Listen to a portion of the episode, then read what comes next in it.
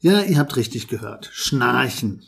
Ja, ganz aktuell sind wir in einer Fernsehsendung gewesen zum Thema Schnarchen und wir haben viele Rückfragen bekommen.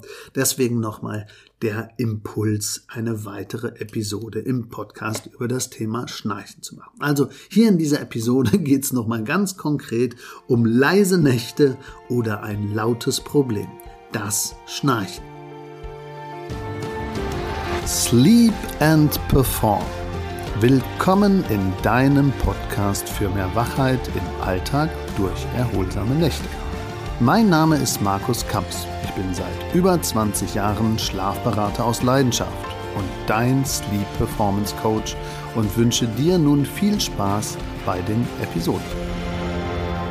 Leise Nächte oder Schnarchprobleme ja, also das Schnarchsägewerk im Schlafzimmer, ähm, ja, das kann natürlich der Liebe auf den Pelz rücken. Also man wird dann einfach auch schlecht gelaunt. Also guter Schlaf verbessert die Lebensqualität und macht den Beruf im Grunde genommen interessanter und das Privatleben einfach angenehmer. Schlechter Schlaf und insbesondere mit so einem Partner, der neben mir liegt, mit akustischen Signalen, das kann schon die Hölle sein. Und ähm, ja, wir haben das gerade hochaktuell selber gemerkt wir durften bei einer Fernsehsendung für Sat 1 mit dabei sein und da haben wir das Schnarchhaus begleitet bei Besser Leben. Die Sendung gibt's auch noch in der Mediathek, könnt ihr euch gerne mal anschauen, ist ganz interessant gewesen. Und dort haben wir dann praktisch nachts vier Pärchen begleitet mit Nachtsichtkamera und mit Geräuschen und mit Ton und mit allem drum und dran. Und bis 4.26 Uhr bin ich dann wach geblieben und habe immer geguckt, wer schnarcht denn gerade wie, mehr durch die Nase, durch den Mund oder wer liegt wo und habe das versucht dann nachts noch zu optimieren. Ist ein paar Mal geglückt, aber es war nicht so einfach. Und jetzt möchte ich so ein bisschen nochmal erzählen, warum Schnarchen eigentlich interessant ist und was man da machen könnte. Ja, also die Erfahrungen sind natürlich immens. Also wir machen schon seit Jahren Schlaf, Bett und auch Schnarchberatung.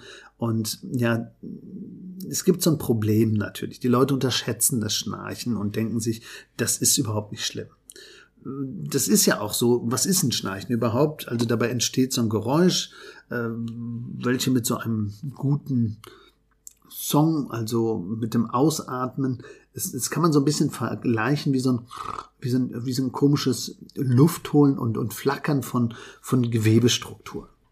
Also es gibt ja unterschiedliche Schnarchgeräusche und ähm, ja, nicht jeder Mitbewohner und nicht jeder, der praktisch neben einem liegt, ähm, findet das direkt als Entspannungsmusik, sondern meistens ist es ja so eine Vibration im Rachenraum und die ist ja so, so, so unangenehm, unerwartet, unkontrolliert und ungleichmäßig. Also bei manchen natürlich auch schon gleichmäßig tief, aber ähm, es ist ja praktisch wie so ein Vorbeiströmen an dem Zunge und der Atem, der macht dann eben, je nachdem, ob ich schon jetzt älter bin oder nicht, schlackernde Geräusche.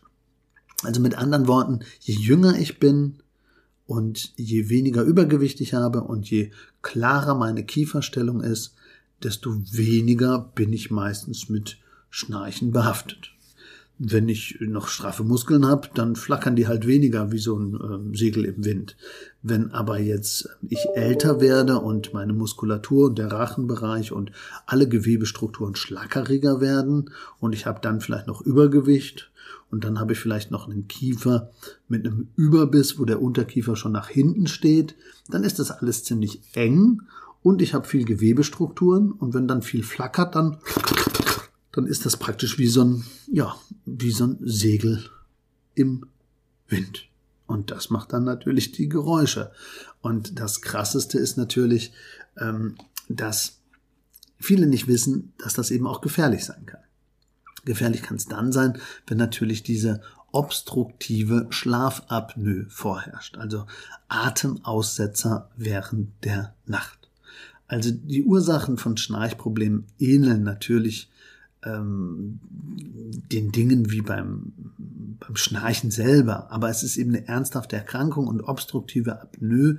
Also das ist so, da fällt der Zungenmuskel nach hinten, der Rachenbereich und die Atmung ist komplett blockiert. Und ähm, ja, man muss das wirklich ernst nehmen und beim Arzt untersuchen lassen. Also erstmal vielleicht zum Hausarzt, dann zum Lungenfacharzt und dann zum Schlafmediziner ins Schlaflabor oder eben mit einer Vorstufendiagnostik, so wie wir das auch im Fernsehbeitrag genutzt haben und wie wir auch Leihgeräte, also Leihringe haben, die die Sauerstoffsättigung messen können. Das kann man bei uns anfragen auf schnarchshop.de oder auf schlafkampagne.de. Da einfach mal schauen, ähm, Zirkul ist dieser Messring, der wirklich dann herausfinden kann, habe ich nachts diese Atemaussetzer oder nicht. Und wenn ich die habe, dann ist das natürlich wie so ein kleines nach Luft schnappen. Und dieses nach Luft schnappen geht natürlich voll auf die Pumpe, das Herz wird beansprucht und dann ist natürlich Schlaganfall, Herzinfarkt, Diabetes, Impotenz, das kann alles passieren. Und deswegen muss man schauen, bin ich jetzt nur normaler Schnurrer, dann kann ich eben die Nase frei halten und kann einfach mit so Nasenzapfen, mit einem Nasendilator, mit einer Nasenklammer was machen. Also die hören sich jetzt alle unterschiedlich an. Also so ein Nasendilator ist größer und der spreizt so die Nasenflügel. Eine Nasenspirale stecke ich tiefer in die Nase und die hilft praktisch, dass das nicht so zuklebt. Und so Nasenklammern sind so ein Zwischending und sind nicht ganz so stramm. Also da gibt es verschiedene Dinge, um die Nasenatmung zu optimieren. Dann atme ich nämlich weniger durch den Mund und dann schneide ich natürlich auch weniger. Ja, dann kann man natürlich den Unterkiefer noch anders stellen durch eine Unterkieferprotrusionsschiene und dann schiebt man praktisch den Unterkiefer nach vorne und dann fällt auch das Zungen, ja, und das Gaumensegel und das, der Zungengrundmuskel weniger nach hinten und dann habe ich natürlich auch dann weniger Geräusche. Also die Kieferstellung, die kann man also auch optimieren. Ja, und mit diesen Gadgets und mit den Tracking-Geschichten äh, auch per Ring finde ich eben heraus, wie ist mein Schlaf, und wie ist mein Schnarchen, bin ich gefährdet oder nicht und kann dann eben auch die passenden Mittel ergreifen oder auch einfach mal ein Schlaf-T-Shirt oder eine Schlafweste, wo ich einfach dann nicht mehr auf dem Rücken liegen kann, weil bei den meisten Leuten sind ja die Probleme dann in der Rückenlage zu finden. Also Schnarchen und Schnurren ist ein Riesenthema. Man kann also verschiedene unterschiedliche Dinge machen und vom T-Shirt, was mich dann in der Lage dazu bringt, dass ich mehr in der Seitenlage bringe, bis hin zum Mundformer, wie so ein Erwachsenenschnuller, der einfach den Rachenbereich trainiert gibt es eben die verschiedensten Dinge, die man ausprobieren kann. Bis hin zum Kopfkissen, was dann in der Mitte äh, vom Kissen höher ist und am Rand niedriger, so dass ich praktisch mich in eine andere Position rolle und nicht so gut auf dem Rücken liegen kann. Also da gibt's wirklich, wirklich viele Hilfen. Aber nochmal, bitte erkennen, bin ich nur Schnurrer, Nase, Nase zu, dann bitte abends duschen, Nasen optimieren durch Nasenklammern und andere Hilfen. Bin ich Schnarcher? Da muss ich so ein bisschen drauf achten, dass ich keine zu weiche Bettausstattung habe, das Rückenteil anders benutzen, Kissen nicht zu hoch stopfen und insgesamt auf meine Atmung achten. Und bin ich Schlafapnoe, also bin ich auch tagsüber müde? Also es gibt so sieben, acht Sachen so als Erkennungszeichen, also bin, habe ich Tagesmüdigkeitsattacken, habe ich einen erhöhten Blutdruck, träume ich oft, dass ich falle oder fliege, habe ich Herzrasen, muss ich nachts oft zur Toilette, habe ich einen trockenen Mund, bin ich im Nacken nass geschwitzt und fühle ich mich tagsüber einfach so, ich habe zwar geschlafen, aber richtig erholt bin ich nicht.